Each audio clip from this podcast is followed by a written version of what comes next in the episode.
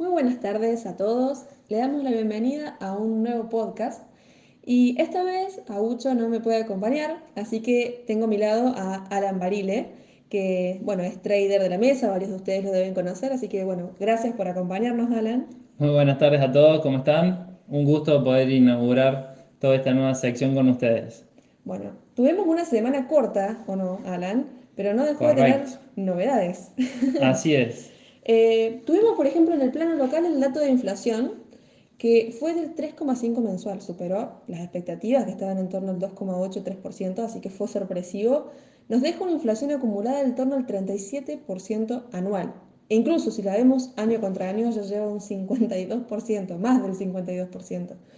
Con eso vinieron de la mano también los controles de precios, por supuesto, medida que siempre se suele llamar de carácter transitorio, pero que parece más permanente en el tiempo.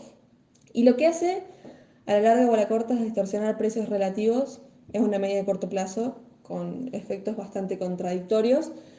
Pero bueno, esto ya lo conocemos. Tal cual, tal cual. Todo parece cambiar en Argentina en corto plazo, pero cuando uno ve el, el carril largo es siempre la misma historia. Y te saco ahí, te sigo sumando, por ahí cambiarnos un poco geográficamente el lugar. También tuvimos el, o, tenemos el dato de inflación ¿sí? de Estados Unidos que eh, vino en 5.4 anualizado, ¿bien? Eh, y también, o, también para sumar, la inflación core, ¿sí? que se le dice que fue el 4%, básicamente también alta. Eh, una inflación que, es, eh, que no tiene en cuenta alimentos y energía, pero que nos sorprende el dato, porque si bien se venía reduciendo, de vuelta aumentó. ¿bien?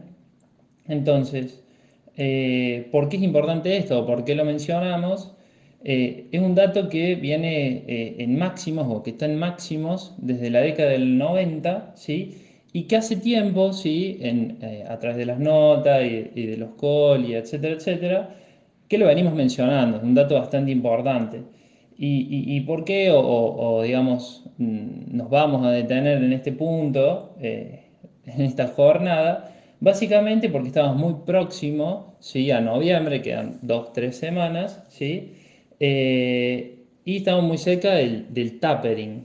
Exacto.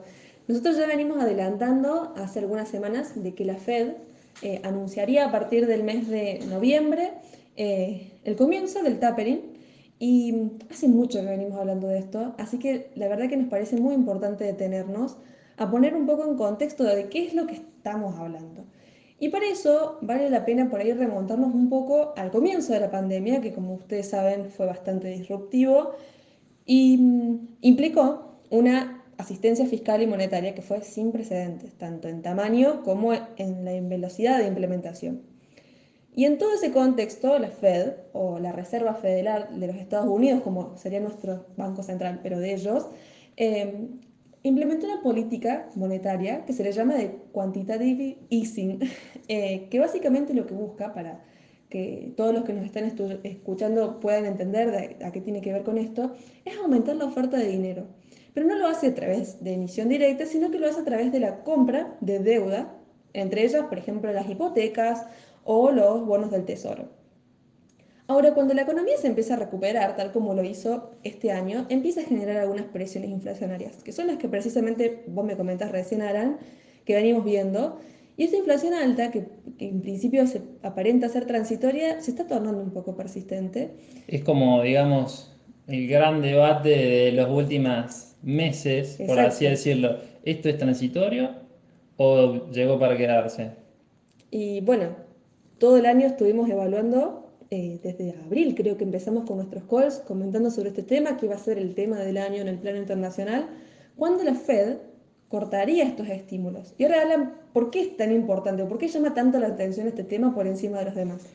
Poderosamente, digamos, eh, eh, los que más nos llaman la atención o donde hay que estar atento, donde estar mirando es, bueno, obviamente la historia pasada.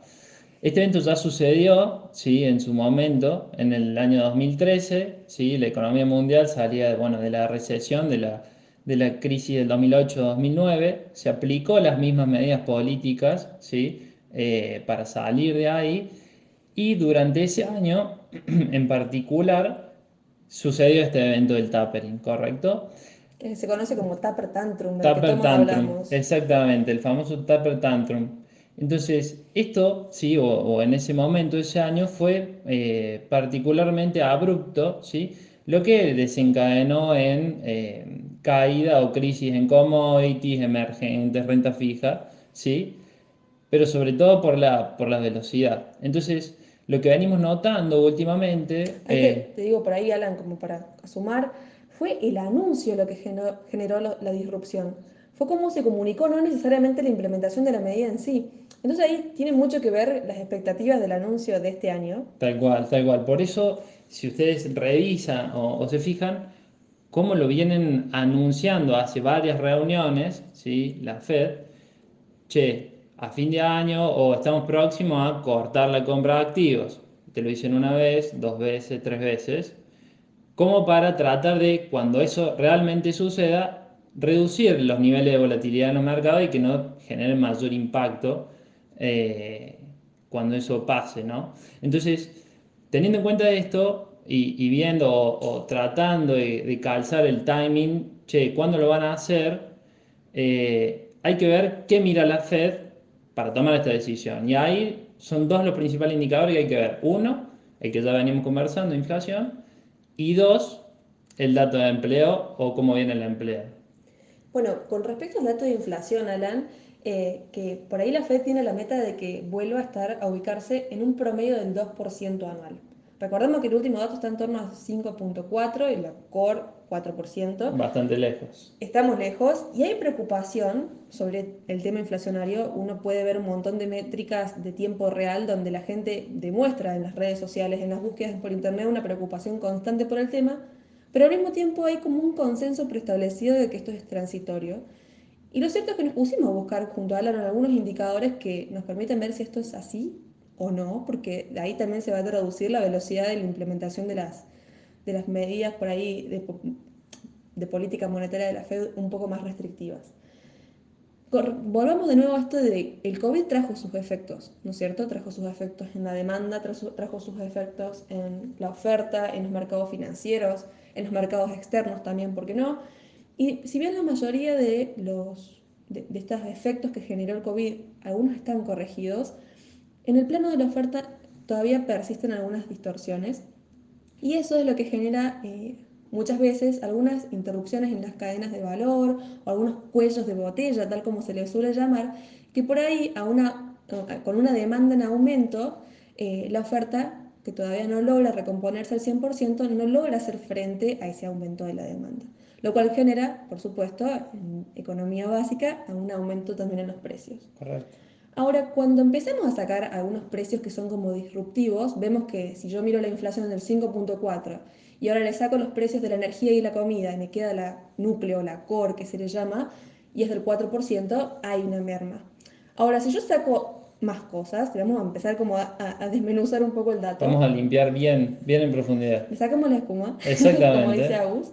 Eh, si yo saco, por ejemplo, los datos de, de los precios de los datos de usados y, los, y de los camiones, aún sigue alta, por encima del 3%, más eh, alta de- desde 1990 prácticamente. O sea que podríamos decir que es un dato de sobra para decir que, bueno, el primer indicador que vimos, inflación arriba del 2%, estaría cumplido, digamos. Exacto. E incluso, si sacamos los outliers, que es decir, como hubo tanta volatilidad en los precios, porque no afectó el COVID de la misma forma a los diferentes sectores, y yo saco los que tuvieron más volatilidad o em, resultados más diversos, eh, incluso también vemos que es, más, es la inflación más alta de los últimos 13 años. Podemos decir que, bueno, si uno pone en comparación el año pasado, que tuvimos una caída en la actividad tremenda, lo que tuvo su correlato en los precios, y al mismo tiempo nos enfrentamos a precios de energía en mínimo, por supuesto que los datos actuales van a tener un aumento. Ahora, de nuevo, para refutar ese argumento, podríamos ver los datos de inflación eh, previos, o, o los datos de los precios, por ejemplo, previos al COVID. Y de nuevo, si bien eh, esta inflación, podríamos decirle de 24 meses, de los de dos años, eh, no es tan alta como en los años 70, que es mucho de, las- de- de la, de la referencia que tomamos todos, de nuevo sigue siendo persistentemente alta. Ahora, con toda esta información que tenemos, Alan, ¿por qué la Fed no está tomando las medidas ya mismo. Y de nuevo, acá hay un dato que no todo el mundo conoce, y es que, eh, de nuevo, la historia nos enseña, y muchas veces cuando en la historia se han aplicado por ahí medidas o políticas monetarias muy restrictivas antes del timing correcto, generó unos efectos eh, bastante importantes en lo que es la economía y muy dañinos. Se frenó la actividad, se frenó la inflación y nos dejó una economía estancada, eh, que es el peor de todos los escenarios, aunque parezca que no tener inflación es bueno para nosotros, lo cierto es que en una economía sin crecimiento sería el peor de los escenarios. Más allá de esto, la inflación puede seguir alta. ¿Por qué? O sea, estamos hablando de un doble efecto, por así decirlo. Por un lado económico, real, ¿sí? si el timing está mal, y por otro lado también, obviamente, en los mercados financieros, como siempre. Te tomo ahí la palabra y te sigo un poco, y la gran pregunta, o, volviendo un poco para atrás, es, ¿realmente esta inflación es transitoria o llegó para quedarse? Y acá hay algunos puntos, ¿sí? o algunos ítems principales que nos indicen a que puede llegar para quedarse o puede seguir siendo alta en el mediano plazo, ¿bien? Primero, o más que nada, algunos eh, cuellos de botella, ¿sí? En algunos sectores industriales, básicamente la oferta no pudiendo responder o hacer frente al aumento de la demanda después de que, eh, después de que salimos un poco de las primeras fases del, del COVID. Eh, algunos sectores, ¿sí? otros sectores que sí estuvieron y siguen estando bastante afectados por el COVID, eh, que no han normalizado sus precios aún, por dar un ejemplo, todo lo que es la hotelería, turismo, etc. por ejemplo, otra, otra cosa para sumar, que en el último mes, ¿sí? lo que explicó este aumento en la inflación o esta eh, nueva suba, vino por sectores que no estuvieron afectados por el COVID justamente. Sector inmobiliario. Exactamente, rentas, eh, precio de las casas. Nosotros lo dijimos varios calls también, mencionamos el real estate como, como uno de los temas como importantes que iban a generar alguna presión al alza eh, en el nivel general de precios. Eso lo venimos adelantando. Exactamente. Otro tema que también se trae aparejado, que hace las últimas 3-4 semanas está eh, bastante en la boca de todos es la, eh, es la energía, mm, por el lado de la crisis energética. Básicamente se sumaron ahí mm, mm, varios factores, por así decirlo, al mismo tiempo, ¿sí? Eh, crisis eólica ¿sí? En, todo lo que fue el, viejo continente. en Asia también tuvieron un problema climatológico, más sumado a eh, la falta de carbón, ¿sí? etcétera, etcétera. ¿Qué hizo todo esto? Generó alzas ¿sí? en los precios eh, de los commodities de energía, petróleo, natural gas. ¿sí? Eh, ¿Qué es lo que va a provocar? Es que el año que viene tenga todo esto un aumento en los costos de la calefacción aproximadamente en un 30%. Le va a pegar de forma directa en el nivel de precios. Esas son ideas que nos permiten a nosotros decir por más de que haya un consenso de que sea transitoria, también tenemos muchos efectos que pueden seguir manteniendo la inflación de forma persistentemente alta. Y en eso también entra en juego el mercado laboral. No solo por mirar el dato de empleo en sí, sino porque también hoy por hoy encontramos como eh, algunas discrepancias en el mercado laboral que llaman bastante la atención. Si bien todavía el nivel de desempleo es alto con respecto a los niveles pre-COVID, nos encontramos con que tenemos también unos niveles de, apertura de puestos de trabajo. Hay, empresas que demandan trabajo eh, en niveles máximos también. Lo que a su vez tiene su correlato en mayores salarios, en, solicitudes de mayores salarios. Toda esta combinación de factores, que en el mercado laboral está sucediendo esto, que, bueno, de hecho también lo comentamos en varios calls, eh, generan un efecto eh, persistentes al alza en los salarios y por supuesto también en los precios, que espera que, que, permanezcan y son bastante más altos de lo que uno especulaba que iban a estar. Entonces, si uno combina eh, unos datos de empleo que han mostrado cierta mejora, sumado a el, bueno, el dato de la inflación en aumento, eh, podemos esperar que la Fed comience su tapering ahora en noviembre, digamos. Eso nos da la pauta. Ahora en noviembre lo que es el tapering y posiblemente el año que viene eh, lo que se conoce como sube de tasas o tightening, ¿sí? es este endurecimiento de la política monetaria. Exactamente. Repasemos rápidamente eh, qué generó esto en, en, particular en los mercados financieros, ¿sí? Que es lo, lo, lo que nos atañe, ¿sí? Eh, en los mercados, esta política que vienen trayendo o que han aumentado desde el 2020. Básicamente, o en resumidas cuentas, tuvimos suba principalmente en lo que es acciones y bonos, generando que, que prácticamente hoy la mayoría ¿sí? de todo lo que es la curva de renta fija, bien, a nivel mundial estoy hablando, hoy tenga tasas reales negativas, o sea, tenemos bonos sumamente caros, bien, y en acciones que ha provocado que esa gran cantidad de dólares circulantes ¿sí? se hayan volcado en su gran mayoría en los distintos sectores en los que uno puede invertir, algunos más beneficiados primero que otros y luego alguna especie de rotación en la medida que hubo eh, una recuperación, ¿correcto? Para bajarlo un poco a tierra, recordemos que al haber más cantidad de dinero en la economía, el, el, dólar en términos relativos se vuelve menos fuerte, lo cual beneficia, como vos bien decías, a las acciones, a los commodities, a los emergentes. Eh, porque por supuesto, por ejemplo, al haber más cantidad de dólares en la economía, eh, se pueden comprar millones de cosas con dólares, entre esos acciones, y a medida que haya más dinero, se pueden comprar más cosas, lo que hace subir los precios. Ahora, ¿qué pasa si esto se corta? Si viene este, este tapering y, la cantidad de dinero en la economía se empieza a reducir en términos relativos y hace que el dólar, este, cantidad de dólares se vuelva más escaso, eh, lo cual lo vuelve en algún punto más fuerte con respecto al resto de las monedas. Es una cuestión de términos relativos, Exacto. por así decirlo. O sea, básicamente pasa a ser como, por así decirlo, un bien más escaso. Exactamente.